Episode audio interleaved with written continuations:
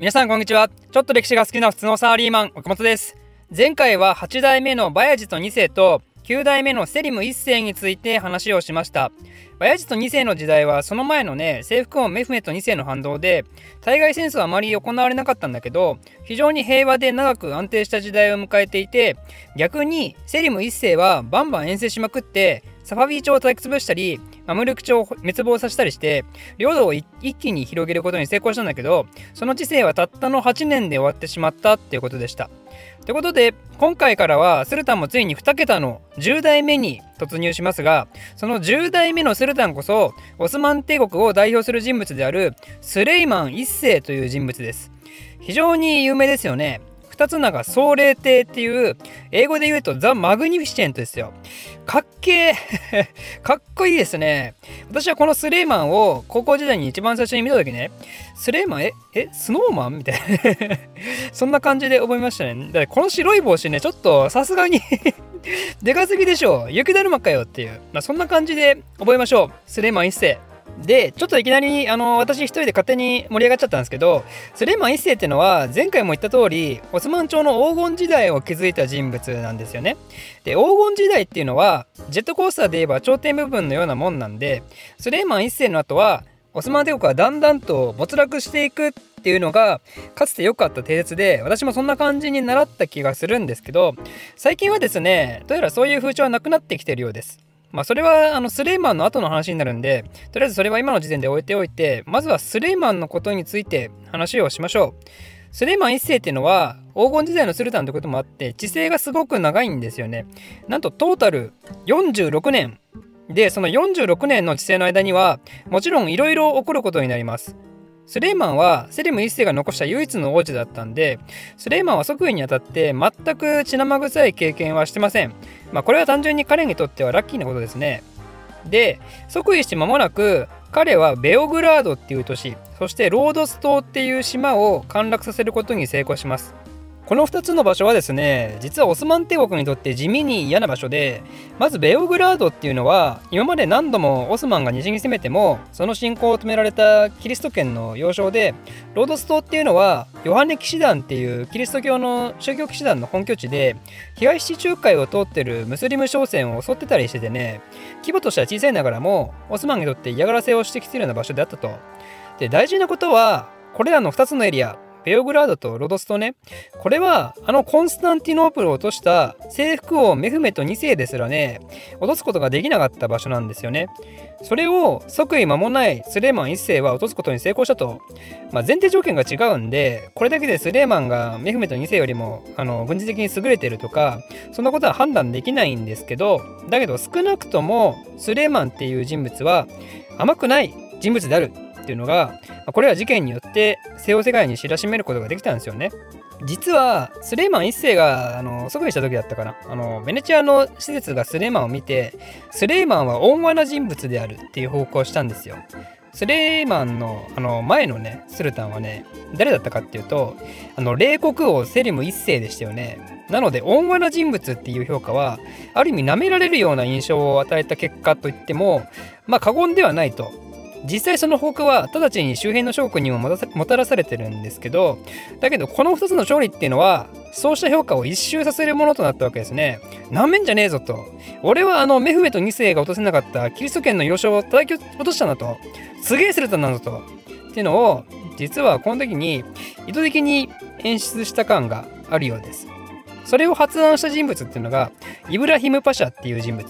この人はスレイマンが王子時代から一緒に戦ってきた右腕なんですけどこのイブラヒムパシャがスレイマン治世の前半にめちゃくちゃ寵愛されることになってそしてスレイマン一世はそのイブラヒムと共に数々の遠征を繰り返すんですよね。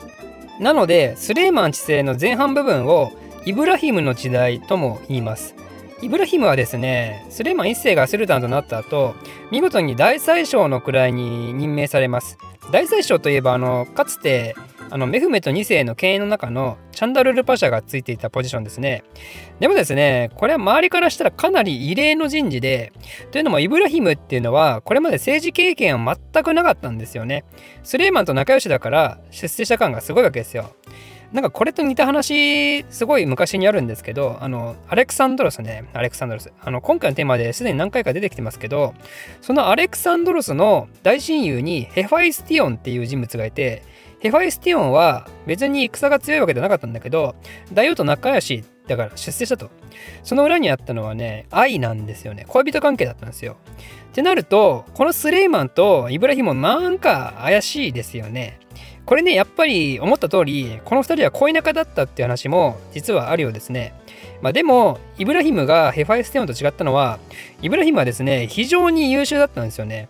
そのエピソードの一つとして挙げられるのが、スレーマンの名声を一気に上げた、あの、メフメド2世よりすごいんだぞ作戦であると。それが実際成功して、スレーマンの評価はだだ登りしていくわけですね。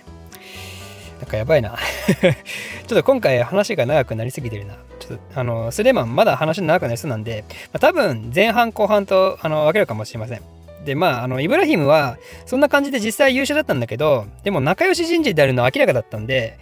まあ、あの、それに対してね、やっぱり不満を持つ人物っていうのもいるわけですね。その代表格がアフメト・パシャっていう宰相です。それまでこの人は大宰相コースまっしぐらで、ロードス島の戦いでも活躍したのに、イブラヒムとかいうわけわからないやつが出てきたせいで、その計画が頓挫してしまったと。ということで、アフメト・パシャはもうめちゃくちゃ怒って、エジプトで独立反乱を起こすんですよね。あのエジプトっていうのは最近までマムルーク朝っていう別の国家だったわけでやっぱね支配が浅くてもともと反抗的な人が多いわけですねでアフメト・パシャはそれを先導した人物であると、まあ、だけどこれはすぐ鎮圧されてアフメト・バシャは処刑されてしまうと。こんな感じで、スレーマン及びイブラヒムはですね、自分たちの敵となるような人物を実力で押しつぶしていって、かつ国内外の有力な人物たちと人脈を築いていって政治基盤をじっくりと固めるのに成功した後ついにですねスレーマン1世の最大の特徴となるヨーロッパ遠征に乗り出すわけですよ。ベオグラードを落としたオスマン帝国が次に狙ったところはハンガリーです。ハンガリーといえばかつてジギスムントによって十字軍を派遣されたりしたんでオスマンにとっては長年の恨みつらみが溜まった相手であると。でそのハンガリーを落とすためにイブラヒムを総司令官に任命して遠征に出発してモハーチというところでぶつかることになります。でその結果オスマンが処理してハンガリーの首都であるブダも陥落させることに成功します。これによってオスマンがついにハンガリーまで領土を西に広げたかと思いきや実はですね直接的な領土支配っていう手段はこの時取りません。ハンガリーの直接支配は避けて代わりに新オスマン派政権を置いて間接支配を目指したんですよね。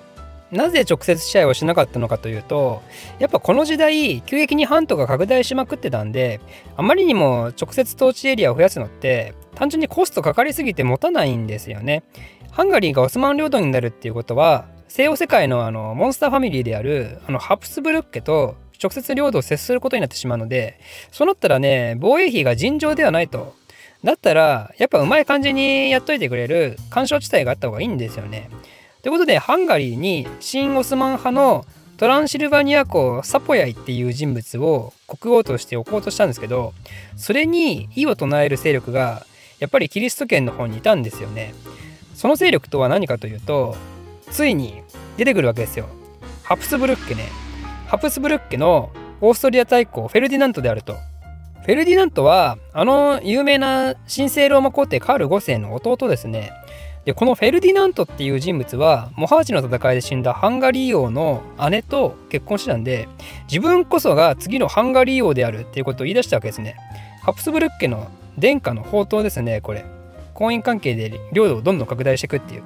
ということで、いやついに来ましたね。オスマン帝国 VS ハプスブルク帝国。この時代の二大帝国がついに直接ぶつかる時代となったわけですね。このフェルディナントの起こした意義を受けて、スレーマン一世はブチ切れて、ハプスブルク家の本家本元であるオーストリアの首都ウィーンに向けて大遠征をすることになります。遠征に従軍したのは総勢15万人と言われてますね。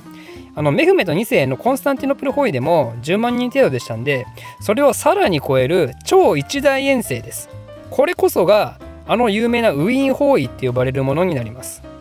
この後にもウィーン包囲が起こるんで今回の包囲は第一次ウィーン包囲と呼ばれますね。でこれが起きたのが1529年なのでこれの覚え方は行こう服ウィーンっていう 感じです。